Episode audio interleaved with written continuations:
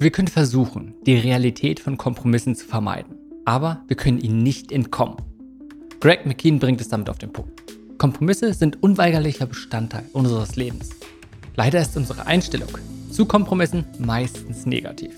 Kompromisse sind etwas Schlechtes, richtig? Schließlich impliziert das Wort, dass wir nicht das bekommen, was wir eigentlich wollen. Im Kontext der Rechtsprechung bedeutet das, dass man eine Übereinkunft durch gegenseitige Zugeständnisse getroffen hat. Impliziert diese Sichtweise nicht, dass es nur einen Gewinner geben kann? Impliziert diese Sichtweise nicht, dass es nicht nur einen Gewinner geben kann? Wird nicht auch genau mit dieser Herangehensweise so oft Geschäfte gemacht? Doch können wir es nicht auch genau anders sehen? Können wir nicht auch meinen, dass es für uns gut ist, wenn es für den anderen gut ist?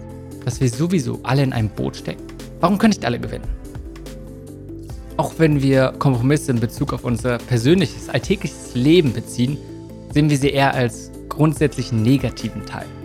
Was für eine eingeschränkte Sichtweise. Wie wäre es, wenn wir sie einfach als grundsätzlichen Bestandteil des Lebens sehen? Weder positiv noch negativ.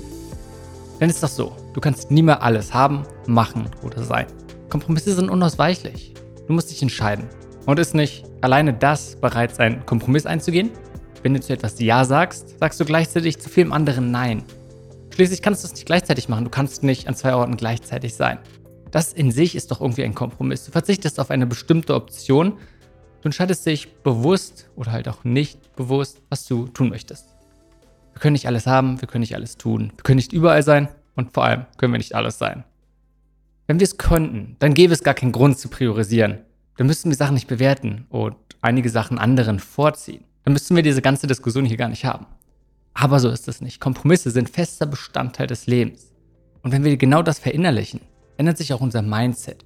Wir fragen nicht mehr Sachen wie, wie kann ich das alles unterbringen? Oder was mache ich zuerst?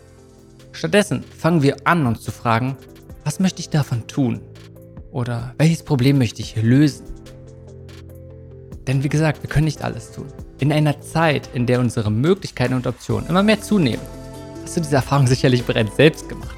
Und statt uns zu fragen, worauf muss ich verzichten, können wir das Ganze aus einer ganz anderen Perspektive sehen und uns fragen, worauf möchte ich mich fokussieren? Was möchte ich besonders gut machen? Und irgendwie können wir Kompromisse ein wenig wie das Sterben betrachten. Wir können auch versuchen, die Realität des Todes zu vermeiden.